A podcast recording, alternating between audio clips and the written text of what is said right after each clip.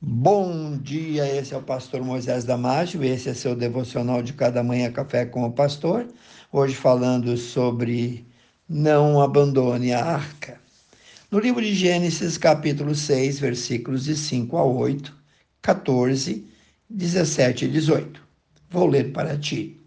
E viu o Senhor que a maldade do homem se multiplicara sobre a terra e que toda a imaginação dos pensamentos do seu coração era só má continuamente. Então arrependeu-se o Senhor de haver feito homem sobre a terra, e pesou-lhe em seu coração. E disse o Senhor: Destruirei o homem que criei sobre a face da terra, desde o homem até o animal, até o réptil, até as aves do céu, porque me arrependo de os haver feito. Noé, porém, achou graça aos olhos do Senhor e disse o Senhor: Faze Noé para ti uma arca de madeira de gofer, fará compartimentos na arca e betumarás por dentro e por fora. Porque eis que eu trago um dilúvio de água sobre a terra, para desfazer toda a carne em que há espírito de vida debaixo dos céus. Tudo que há na terra expirará, mas contigo estabelecerei uma aliança. Entrarás na arca, tu e os teus filhos, tua mulher e as mulheres dos teus filhos contigo. Deixa eu te fazer uma pergunta. Em sua opinião, o que leva uma pessoa a abandonar a arca, abandonar a igreja? Frieza espiritual, fofoca demais, enfraquecimento da fé, distância da igreja, incompatibilidade de gênio com alguns, defeitos na igreja, achar que o pastor é fraco demais ou muito pregador. No texto lido em Gênesis, diz que nos dias de Noé a maldade e a corrupção haviam se multiplicado sobre a face da terra. Então, nos versículos 6 e 7, diz que Deus se arrependeu, isto é, entristeceu de ter criado o homem e intentou em destruí-lo da face da terra. Mas no versículo 8 diz que Deus achou graça aos olhos de Noé. Por fim, nos versículos 17 e 18, Deus fez a primeira aliança com os homens e providenciou uma arca para salvar Noé e sua família. Vamos fazer uma pequena aplicação para a igreja. Jesus se tornou o elo dessa nova aliança com Deus, preparando também para cada um de nós uma arca, que é a igreja. A igreja local é o nosso lugar de segurança, a nossa cidade de refúgio. Vamos aprender juntos agora. Quatro verdades sobre a arca de Noé que se aplica à igreja de hoje. Primeira verdade: dentro da arca havia problemas, conflitos para Noé superar. Eram oito pessoas dividindo o espaço, alimento, tarefas.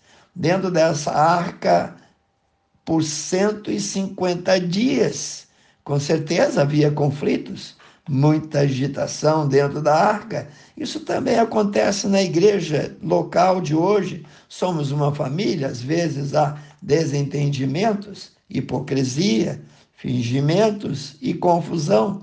Mas, apesar dos pesares, somos uma família e precisamos superar esses conflitos. Segunda verdade, só dentro da arca Noé poderia preservar sua vida e da sua família.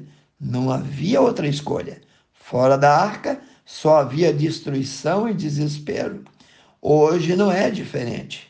Só dentro da igreja que podemos verdadeiramente encontrar a oportunidade de salvação para nossa família. O Senhor é onipresente, Ele está em todos os lugares. Mas é no meio das igrejas que Jesus continua se manifestando, salvando-nos, fortalecendo, educando-nos biblicamente, fazendo-nos crescer em sabedoria, preservando-nos do mal.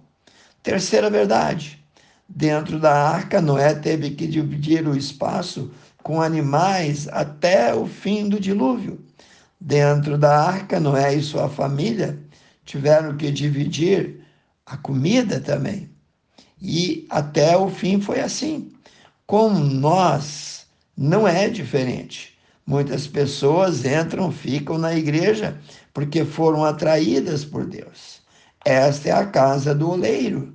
Aqui muitos são forjados, moldados, refeitos de muitas atitudes estranhas, mas precisamos aprender a amar e suportar essas pessoas até o fim. Quarta verdade: só dentro da arca estamos livres das tempestades destruidoras. Fora da arca tinha ventos frios, trovões, tempestades, perigos, mas Noé estava salvo. Todos os dias nós também temos que enfrentar tempestades. São lutas e adversidades que passamos nessa vida, mas quando estamos dentro da arca com Jesus, superamos todas elas. Concluindo, a igreja é a nossa arca, nossa cidade de refúgio. Por isso, não abandone a arca, não pule fora. É mais provável que você vai morrer afogado fazendo isso. Lembre-se que Jesus está conosco nesta arca chamada igreja. Por isso, temos a promessa que vamos chegar ao destino final. Temos a promessa também que as portas do inferno não vão prevalecer contra a sua igreja. Quero orar contigo, amantíssimo Deus. Estenda as tuas mãos, estenda as tuas bênçãos, estenda as tuas misericórdias sobre cada um que ouviu esse devocional. Eu oro e peço no precioso nome de Jesus. Amém. Se você gostou, passe adiante a mais pessoas, amigos, vizinhos, parentes. E eu te vejo no próximo Café com o Pastor.